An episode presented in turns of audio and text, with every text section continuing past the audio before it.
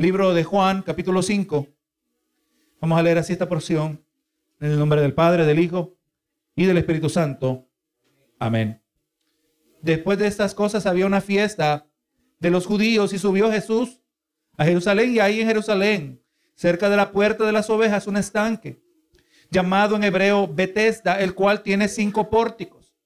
Y en estos yacía una multitud de enfermos, ciegos, cojos y paralíticos, que esperaban el movimiento del agua.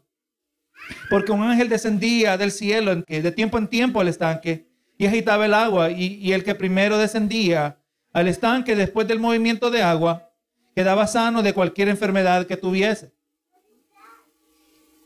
Y había, había allí un hombre que hacía 38 años que estaba enfermo.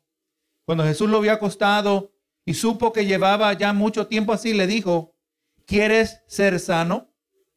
Señor, le respondió el enfermo, no tengo quien me meta en el estanque cuando se agita el agua y entre tanto que yo voy, otro desciende antes que yo.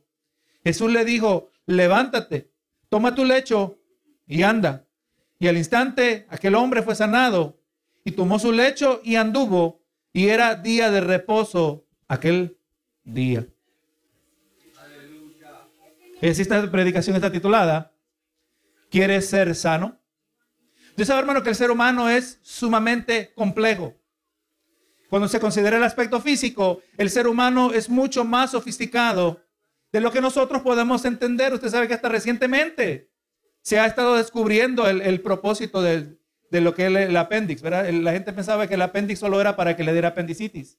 Pero no, gloria a Dios. Dios lo puso, tiene un propósito todavía.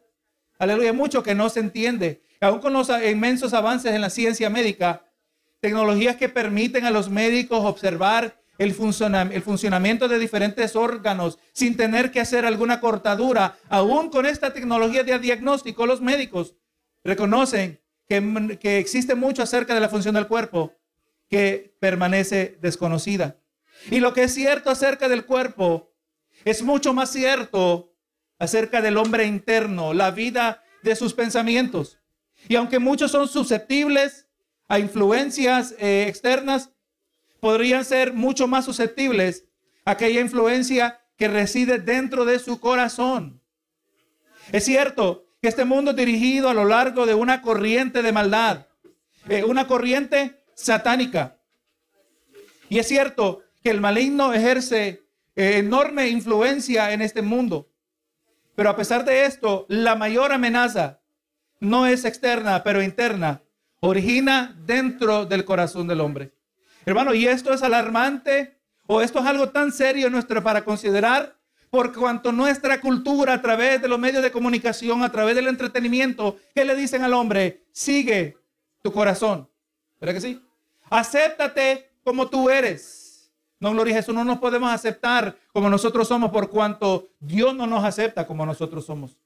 Dios nos recibe cuando, venga, cuando venimos a Él, nos recibe en la condición que nos encontramos, pero por amor no podemos permanecer así. Tiene que transformarnos a cada uno de nosotros, entendiendo que nuestro mayor enemigo no es el mundo, nuestro mayor enemigo no es ni el mismo diablo, nuestro mayor enemigo reside dentro de nosotros mismos. En Marcos 7, 21 al 23, porque de dentro del corazón de los hombres salen los malos pensamientos, los adulterios, las fornicaciones, los homicidios, los hurtos, las avaricias, las maldades, el engaño, la lascivia, la envidia, la maledicencia, la soberbia, la insensatez. Todas estas maldades de dentro salen y contaminan al hombre. Aquí le digo, hermano, que se le echa demasiada culpa al diablo, aunque el diablo tiene mucho que ver. Pero más la culpa la tenemos cada uno de nosotros, del corazón nuestro. Y es posible que hasta cierto punto un individuo pueda distanciarse de malas influencias, de aquellas influencias externas. Pero una realidad inescapable es la del malo corazón que reside dentro del hombre. Jeremías 17:9 dice, engañoso es el corazón más que todas las cosas y perverso, ¿quién lo conocerá? Hermano, no confíe en su corazón. No confíe en lo que naturalmente le viene, gloria a Dios. Por eso nosotros no somos guiados por el corazón. No somos guiados por nuestros corazones, debemos ser guiados por el Espíritu de Dios. Y el Espíritu de Dios nos guía a través de la verdad de la palabra del Señor. El Espíritu de Dios, eh, ¿qué nos dijo Jesús? Ah, el Espíritu que nos lleva a toda verdad y a toda justicia. Así nos guía el Espíritu de Dios. No nuestro corazón, especialmente cuando es un corazón que reside en tinieblas. El hombre es prisionero de la errada y perversa manera de pensar que surge de su corazón muerto en delitos y pecados. Pero vemos que las escrituras también en, adición, las escrituras registran que el hombre es completamente capaz de engañarse a sí mismo. Usted no necesita, yo no necesito que me engañe el diablo, yo me puedo engañar yo solito. Usted puede ver esto en diversas citas. Primera de Corintios 3:18, Santiago 1:22, Gálatas 6:7. O sea que usted no puede confiar en sí mismo porque usted se puede engañar a sí mismo. Y esta realidad que estamos mencionando aquí está presente en el relato que tenemos ante nosotros. Ahora, hermano, en esta predicación hemos de notar tres datos de interés, principalmente. La amplia y presencia y la severidad de diversas enfermedades ilustra la horrenda realidad del pecado.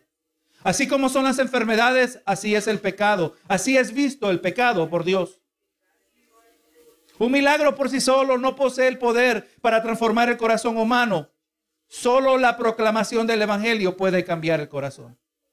Y tercero, vamos a mirar que Dios es capaz y está dispuesto a sanar a personas que independientemente de su fe o independientemente de su fe, y esto ocurre cuando es conforme a sus propósitos. Este detalle es importante, hermanos. Aleluya, muchas veces el milagro depende completamente de la fe del que ora y no del que está afectado. Y ahora aquí en Juan 5 dice, después de esas cosas, había una fiesta eh, de los judíos y subió Jesús a Jerusalén. El narrativo al cual nos introducimos ocurre ahora durante una fiesta de los judíos, pero no se nos dice cuál. Y desde, usted sabe que desde el comienzo de la nación hebrea, todo hombre judío era requerido asistir a, a tres fiestas principales. Tenía que asistir a la, a la Pascua, tenía que asistir a la fiesta de tabernáculos y ser partícipe de la fiesta de Pentecostés. Y vamos mirando que al final de todo no vamos a invertir tiempo en tratar de figurar, si es posible, qué fiesta será, por cuanto el detalle se omite y por lo tanto no es necesario para nosotros aplicar este verso, ¿verdad? Esta porción a nuestras vidas. Gloria a Jesús. Dice el verso 2, y ahí en Jerusalén, cerca de la puerta de las ovejas, un estanque llamado en hebreo Bethesda, el cual tiene cinco pórticos.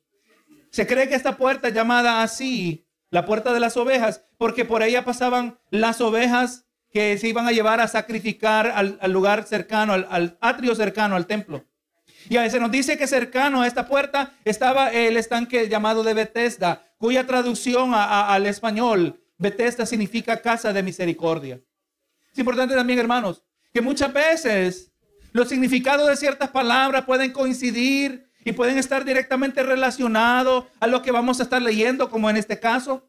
Gloria a Dios, pero tenemos que tener cuidado de no, buscar un significado secreto de cada palabra que tiene que factorizarse para nosotros entender. No podemos decir que este estanque se llamaba Bethesda porque esta casa de misericordia es aquí donde Jesús iba a tener que mostrar misericordia. No necesariamente es así. Pero en este caso, indudablemente, de alguna manera determinada por Dios, Dios decidió mostrar misericordia. Y los cinco pórticos que estaban junto al estanque eran una especie de, porches o, tres áreas cubiertas que proveían protección contra el sol y los elementos. Y, se entiende que muchas veces es ahí donde se, alojaba la gente esperando alrededor del estanque. Dice el 3, y en esto yacía una multitud eh, de enfermos, ciegos, cojos y paralíticos que esperaban el movimiento del agua. Así que bajo la cobertura de estos pórticos se nos dice que estaba colocada una multitud de personas con diversas condiciones de enfermedad. Eh, podemos decir algunos limitados en su habilidad de moverse de un lugar a otro, otros prácticamente incapaces de moverse por sí mismos. Y vemos, hermano, que al Jesús llegar a este estanque, se nos presenta lo que nosotros podemos entender que era una conmovedora escena de necesidad. Pónganse a pensar, hermanos, nosotros nunca hemos visto tal cosa, ¿verdad? Una multitud de enfermos, una multitud de gente en calamidad, eh, gente en, sufrimiento. Nunca hemos visto. Si, si una persona nos puede partir el corazón, imagínense una multitud. No se nos dice nada acerca de los sentimientos de Jesús, pero podríamos imaginar que era una conmovedora escena. Una multitud de enfermos gráficamente ilustra la realidad del mundo de aquel entonces y el mundo en el cual vivimos. Hermanos, la, enfermedad es una lamentable realidad de la existencia humana. Todo ser humano es directa o indirectamente impactado por la enfermedad. Muchos sufren de serias enfermedades o tienen un familiar o ser querido, un amigo afectado por la enfermedad.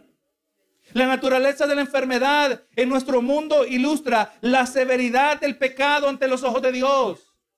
Dios inicialmente creó un mundo perfecto, colocó al hombre en el paraíso, pero su desobediencia introdujo la enfermedad y la muerte en la creación, todo a causa de la presencia del pecado. Hermano, es importante que nosotros no ignoremos es importante que nosotros no minimicemos la naturaleza del pecado. No podemos minimizar la presencia del pecado en nuestra vida. Es una horrenda realidad. Y hablando de la enfermedad en este momento, pero hermano, la mejor manera de ilustrar cuán horrendo es el pecado, mire la manera que Cristo tuvo que morir.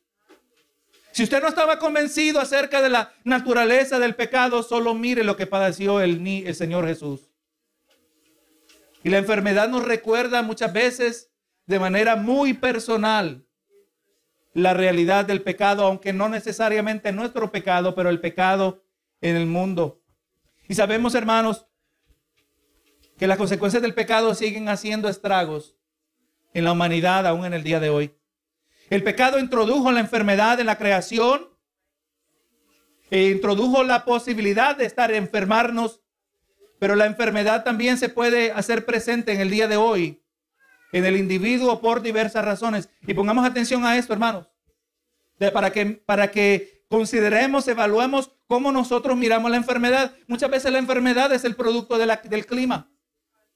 Puede ser tan simple como un asunto de higiene, que puede ser causa de diversas enfermedades. Sabemos que la dieta y los excesos de comida y bebida también pueden ser causas.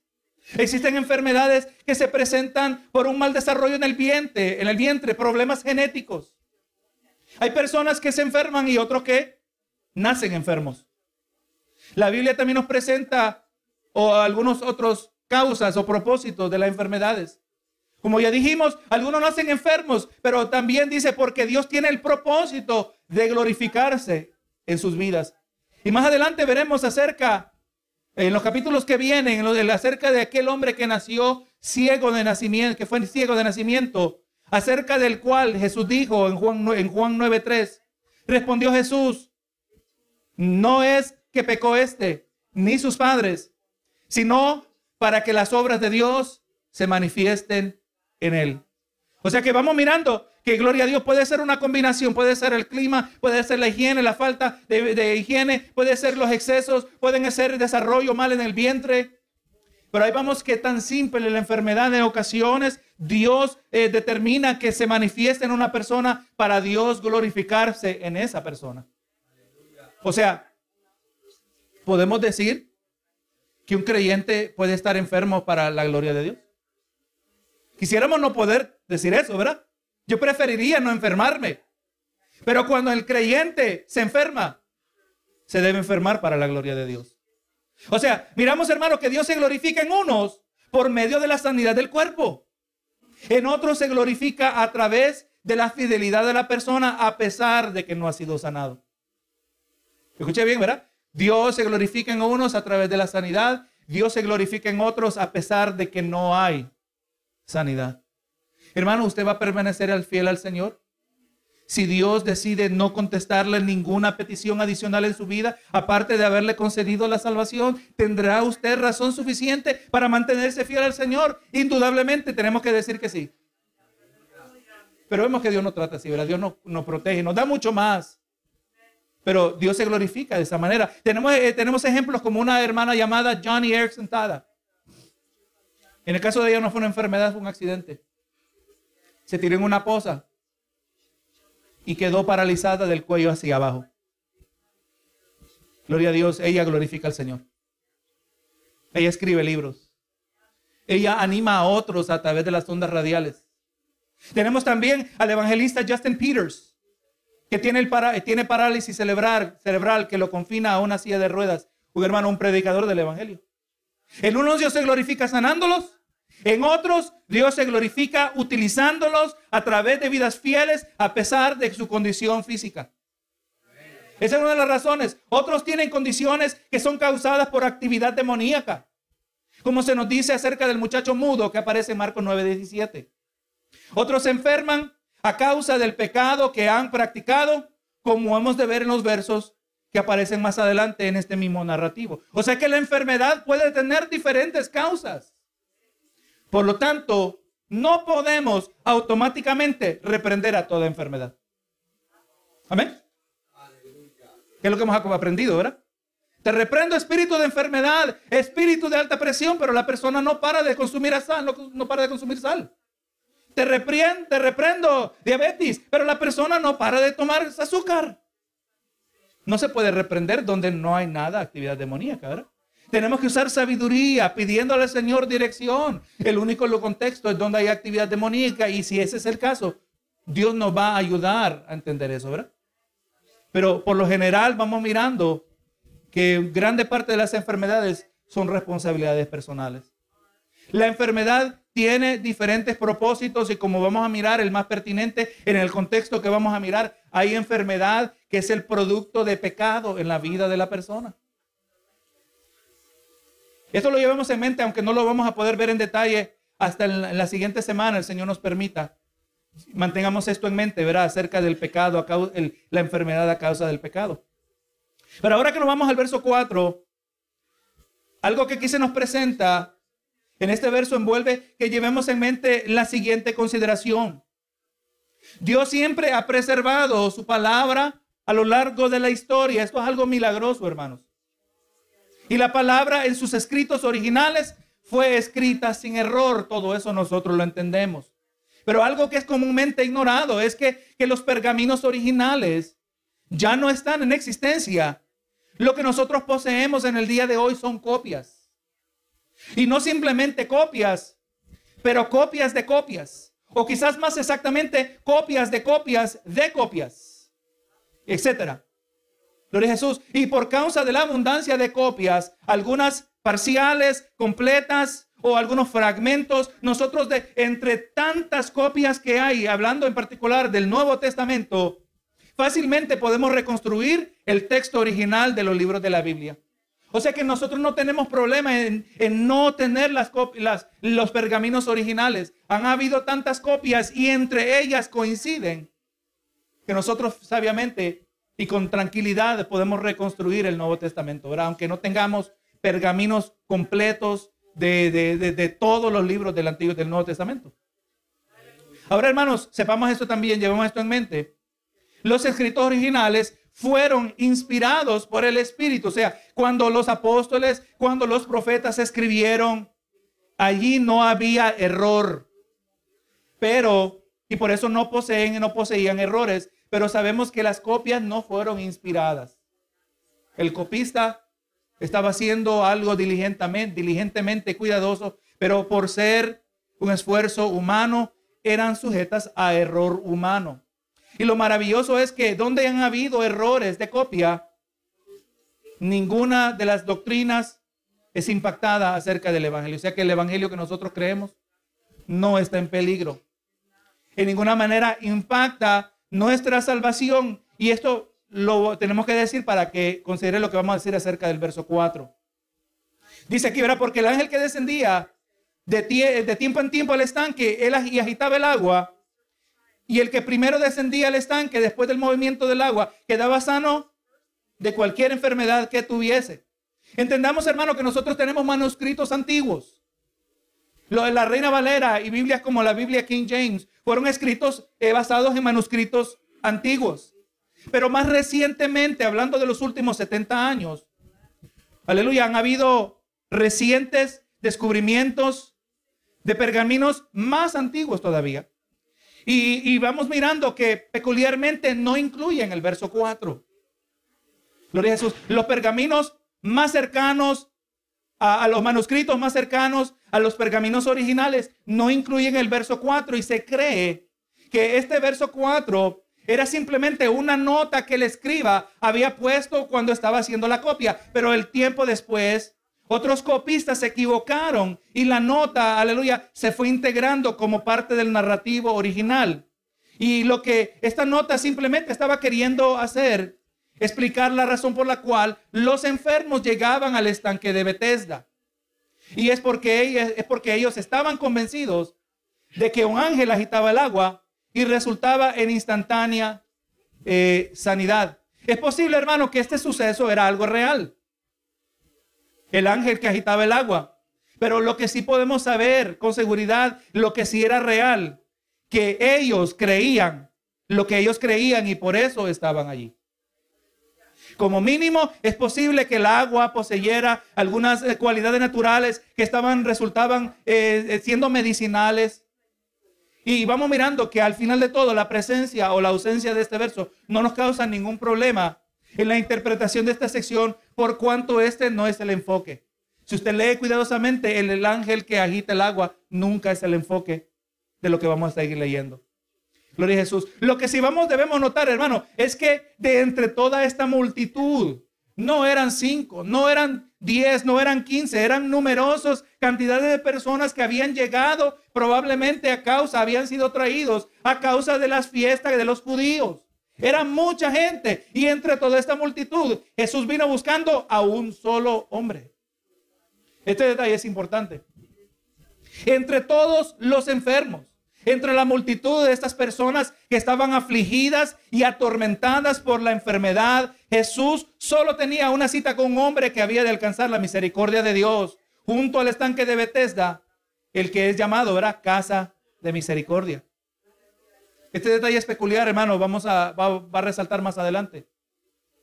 Una pregunta que nos debe surgir, ¿por qué Jesús no sanó a más de uno?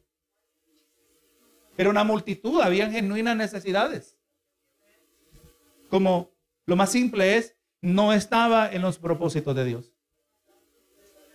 ¿Será posible, hermanos, que en el día de hoy, por lo menos en el momento actual, no estará en, en los propósitos de Dios sanarle a usted? ¿Será posible? ¿Será posible que de manera indefinida, como en el caso de Pablo que oraba que Dios le quitara el aguijón en la carne y Dios le dijo, bástate mi gracia porque mi poder se perfecciona en tu debilidad. Dios le dijo que no. ¿Será que es el propósito de decirle que no a usted en alguna petición en particular? ¿Será posible? Claro que es posible. ¿Cuál es nuestro trabajo? De someternos a su voluntad. De ser fieles a pesar y a través y a causa de todos los padecimientos de nuestra vida. Allí está un siervo fiel. Hermano, hay personas que sirven a Dios o que buscan a Dios por conveniencia. Nosotros no seamos así. ¿Recuerden lo que seguían a Jesús cuando multiplicó los panes y los peces? Lo querían hacer rey, pero por las razones equivocadas. Dios no quiere que le sirvamos por las razones equivocadas. Dios no quiere que le sirvamos o le sigamos porque Él sana. No, Dios quiere que le sigamos y le sirvamos porque sabemos que Él es bueno. Porque sabemos que Él es fiel. Y a pesar de que no me sana, Él sigue siendo bueno. Que podamos decir, como dijo Job, Jehová dio, Jehová quitó, sea el nombre de Jehová bendito. ¿Podés decir esto? Ustedes en su vida, sinceramente, eso es lo que tenemos que buscar, hermanos. Esos son los verdaderos, los verdaderos adoradores en espíritu y en verdad. Que pase lo que me pase, algo no cambia acerca de Dios. Dios es inmutable, Dios no cambia y Él sigue siendo bueno y siempre seguirá siendo bueno. Pase lo que me pase, amigo, o pase lo que no pase. Dios sigue siendo bueno, Dios sigue siendo fiel. En este caso, solo se interesó a sanar a un solo enfermo. En una multitud. Verso 5. Y en el estanque dice que había un hombre que hacía 38 años que estaba enfermo. Este hombre, hermanos, este hombre había vivido la mayoría de su vida con esta aflicción, incapaz de remediar su condición, año tras año, sin ningún cambio. Lo más probable es que empeoraba su condición. Año tras año sin ningún cambio, sin ninguna recuperación. Los años se convirtieron en décadas y por casi cuatro décadas este hombre había estado así. Y cuando alguien se encuentra en una situación como esta, se le hace muy difícil pensar que Dios en esto tiene un propósito. Imagínese cuando usted experimenta la situación y cuando está fresca la situación en nuestra vida, que dice uno, yo sé que Dios tiene un propósito. Pero ahora la situación duró 10 años. ¿Podremos seguir diciendo, yo sé que Dios tiene un propósito? Agréguele otros 10 más. Usted podrá seguir diciendo después de 40 años, yo sé que Dios tiene un propósito. Eso depende de lo que usted cree acerca de Dios. Se hace muy fácil. O para algunos se va a hacer más difícil en una situación tan prolongada pensar que Dios tiene un propósito. Pero se hace mucho más difícil cuando nosotros carecemos de alguna comprensión acerca del carácter de Dios. Dios es bueno. A veces, hermano, usted en situaciones difíciles tiene que animarse usted mismo con a sí mismo con la palabra del Señor. Recibió malas noticias y usted dice, Dios es bueno. Yo me siento así, pero no, no, no, no. Dios es bueno. Yo me siento así, eh, eh, esto me ha turbado, pero Dios sigue siendo bueno. Dios es misericordioso. Eso no ha cambiado. Tenemos que afirmarnos en la palabra del Señor. Si no lo hacemos así, no sabremos esperar. Comprender que el Dios que es perfectamente bueno gobierna sobre su creación de manera absoluta. O sea, lo que a mí me ha pasado, la noticia que he recibido, esto estaba dentro de la perfecta voluntad de Dios. ¿Podemos adorar allí? Tenemos que entender esto si vamos a poder ser adoradores en espíritu y en verdad. Que ejerce control total sobre todo lo que acontece en el universo creado y de la misma manera gobierna sobre las vidas de cada ser humano y la humanidad en general. Recuerde, hermano, si el ser más malo en el universo, el diablo que hace grandes maldades, si él tiene limitaciones, ¿cuánto más nosotros? Usted y yo no hacemos lo que pensamos que nos pega la gana. Nosotros hacemos lo que Dios permite. Porque a uno Dios los corta rápido. A otros Dios les tiende la vida, aunque blasfeman su nombre. Es la misericordia del Señor. ¿Verdad que sí?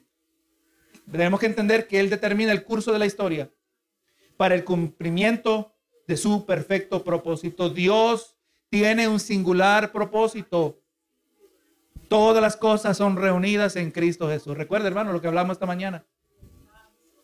Todo señala hacia Jesús. Todo sigue señalando hacia Jesús. Todo señalaba ante el advenimiento de Jesús en su primera venida. El niño nacido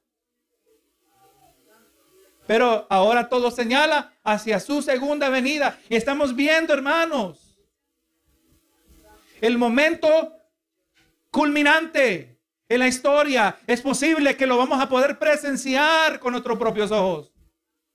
Estamos mirando cómo la maldad se está expandiendo. Cómo la maldad está sin rienda, todo esto también dentro del plan de Dios. Y aún en la maldad que miramos, se expresará la mayor maldad, que será la manifestación del anticristo y todo también dentro del plan de Dios. ¿Será que vamos a ver esos eventos? Dios es el único que lo sabe con seguridad. Pero tenemos que estar preparados. Tenemos que ser fieles. Tenemos que conocer quién es Dios en los momentos difíciles. Nos vamos a aferrar a su palabra y no a simples sentimientos. Los sentimientos pueden cambiar. Pero las convicciones de parte de Dios no cambian, hermanos. Dice el verso 6, y cuando Jesús lo vio acostado, vio, perdón, cuando Jesús lo había acostado y supo que llevaba ya mucho tiempo así, le dijo, ¿quieres ser sano? Hermano, nadie le informó a, a, Jesús acerca de la condición de este hombre. Este conocimiento, vamos mirando que es de origen sobrenatural.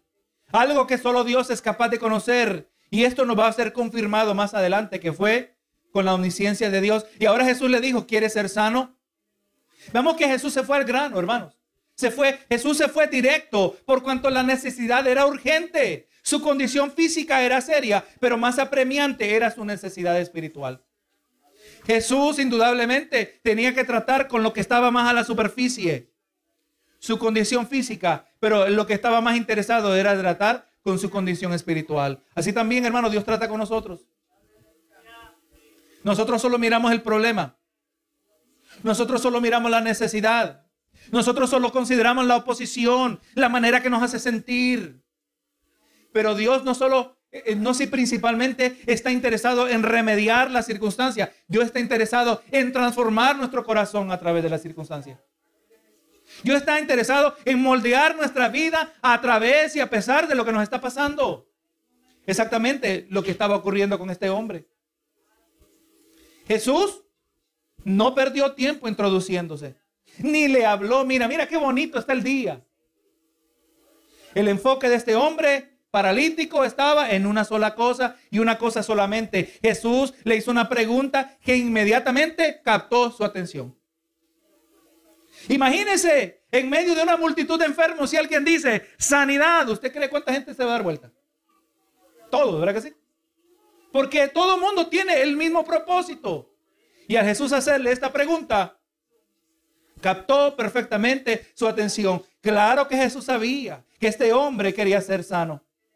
Porque otra razón, porque por no hubiera ninguna otra razón por la cual él hubiera estado en ese estanque en particular. Esta pregunta fue hecha con el fin de traer luz para iluminar, para mostrar dónde estaba colocada la esperanza de este hombre. Si este estanque verdaderamente no ocurría este milagro basado en los manuscritos más antiguos, lamentablemente el hombre tenía su fe, él no equivocado. ¿Será posible que en el día de hoy nosotros pongamos nuestra fe en lo equivocado?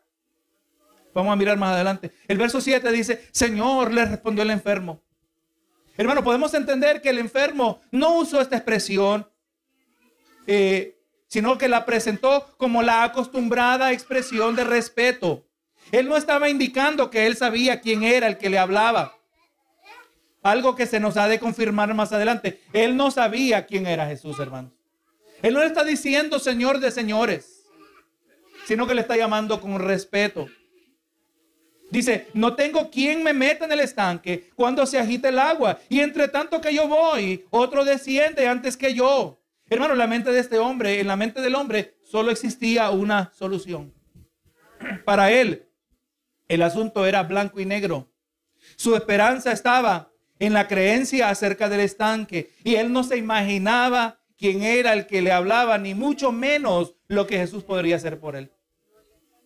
Este relato, hermano, es de particular interés para nosotros. O este detalle del relato es importante porque en el tiempo que vivimos vemos muchos falsos predicadores que hacen campañas de sanidad. Jesús no hizo campaña de sanidad. ¿Usted no cree, hermano, que la reputación de Jesús se hubiera expandido en grande manera si los hubiera sanado a todos? Pareciera lógico, pero no eran los propósitos de Dios. Pero si aquí hay hombres que hacen campañas de sanidad, ofreciendo sanidad a multitudes, que los vengan a escuchar, que, que multitudes que vienen a ofrendar. Prometen sanidad sin conocer lo que Dios está dispuesto a hacer. No se puede prometer algo que Dios no ha dicho, hermanos. Y muchas personas en estos ambientes creados para estimular las emociones, experimentan lo que parece ser sanidad. Pero hermanos, podemos llamarle, eh, más bien muchos experimentan un efecto placebo. El mismo efecto que experimentan los que investigan la efectividad de un medicamento. Los que investigan medicamentos, ellos saben acerca del efecto placebo. Donde un grupo de personas recibe el verdadero medicamento y el otro recibe simplemente una pastilla de azúcar, todo con el fin de filtrar este efecto de placebo, donde las personas que están convencidas acerca de la efectividad del medicamento experimentan un alivio temporal de su condición, el cual eventualmente se desvanece. De la misma manera, hay personas que están buscando estos sanadores, reciben lo que parece ser sanidad solo para, solo para que cuando las emociones se calman, descubren que su milagro se desvanece. Déjeme aclarar, no estamos hablando, no estamos diciendo que Dios nos sana. Pero tenemos que tener cuidado de decir que Dios no va a sanar a todos. Tenemos que tener mucho cuidado, ¿verdad? Ya miramos que Jesús nos sanó a todos. Vamos mirando y usted puede ver a lo largo de los evangelios que Jesús no sanó a todos los que se le presentaban por delante. Todo depende de sus propósitos. Como ya dijimos, algunos están enfermos, para la gloria de Dios, para ser sanados. Otros permanecen enfermos para la gloria de Dios también. Por lo tanto, no podemos prometer sanidad a todo el que se nos pone por delante. Y estos faltos predicadores, cuando son confrontados, predicador, ¿qué pasó? No, duraste por mí. Yo pensé que era sanado. Y le dicen a esta persona que lo que le pasó es porque dudaron. Y hemos de ver, hermanos, hemos de ver que Dios sana cuando Él quiere sanar, cuando está dentro de sus propósitos sanar, Dios es capaz y está dispuesto a sanar, aun cuando la persona no tiene ninguna fe. Como lo fue en el caso de este paralítico, que ni sabía quién era Jesús y mucho menos tuvo oportunidad de mostrarle alguna fe. Dios puede sanar aunque no se tiene fe, hermanos. Hermanos, no hay obstáculo. Si Dios te va a sanar, Dios le va a sanar. Si Dios no le ha sanado, sea paciente con el Señor. Dios sabe lo que le está haciendo. Tiene un propósito, ¿verdad que sí? Lo que a nosotros nos toca, mantenernos fieles. Notemos también, hermanos, que, que, Jesús nunca tuvo la intención de sanar a varias personas en la multitud. Su enfoque estaba en un solo hombre. Y aleluya, nosotros por lo tanto debemos cuestionar las supuestas campañas de sanidad. Aunque puedan salir numerosas personas.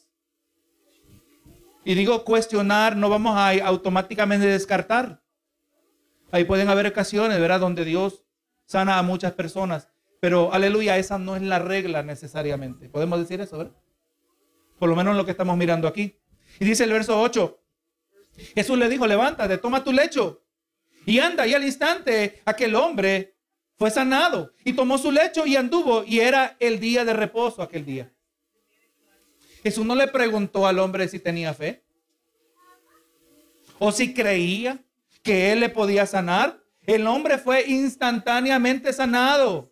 La condición que había debilitado su cuerpo fue removida. El hombre se levantó y recuperó el uso de sus músculos que indudablemente se habían atrofiado, se habían encogido. Y lo hizo, hermano, sin terapia, sin ningún proceso de restauración. La sanidad fue instantánea.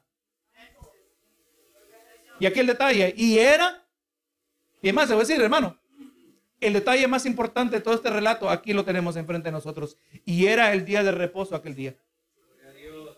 Nuestra exploración de esta primera escena del narrativo termina en el detalle, un detalle de gran importancia para este relato y hemos de ver por qué Jesús en su sabiduría y obediencia al Padre realizó este milagro en el día de reposo. Jesús una vez más estaba para retar el sistema religioso que esclavizaba a Israel. Tan, tan duros estaban estas gentes, hermanos. En otra ocasión, Jesús sanó a un hombre y el sacerdote decía, seis días en la semana tiene para sanar. No sanen en el día de reposo. Mire qué duro el corazón, hermanos. Y además, considere esto en los versos que vienen. Usted lo puede leer, aquí no hay problema. Lea los versos que vienen y mire de la dureza del corazón. En vez de enfocarse en el milagro, se enfocaban en su legalismo. Y es lo que vamos a estar mirando la semana que viene. Así que hermano, en conclusión, Jesús se dirigió a Jerusalén durante una fiesta de los judíos donde normalmente llegaban grandes cantidades de personas. Se nos dijo que entre tantas personas había una multitud de personas enfermas, personas con diversas necesidades. Y el hecho que tenían necesidad no indicaba automáticamente que Dios tenía que aliviar su carga. Y sorprendentemente, solo sanó a un hombre de en medio de toda la multitud un hombre que desconocía la identidad de Jesús, un hombre que ignoraba el poder de aquel que hablaba con él. Jesús sanó a un hombre que ni siquiera tuvo oportunidad de expresar alguna fe hacia él y fue sanado instantáneamente. La enfermedad de este hombre, de la misma manera que la multitud de los enfermos ilustra la horrenda realidad acerca de la naturaleza del pecado y los estragos físicos y espirituales que resulta de vivir vidas alejadas de la voluntad de Dios que ante esta horrenda realidad en un mundo roto, Jesús es la fuente de esperanza para todo aquel que mira hacia Él. Vamos mirando, hermanos, que aquí la figura central, aquí el, el que resalta es Jesucristo. Aleluya, no, no fallemos, miremos todos los detalles, cómo todas estas personas se miraban en comparación a Cristo. Cristo es nuestra esperanza, hermanos. Cristo nuestra confianza. Y en Él debemos afirmar nuestros ojos para que Él nos sustente en cualquier situación que nosotros nos encontremos.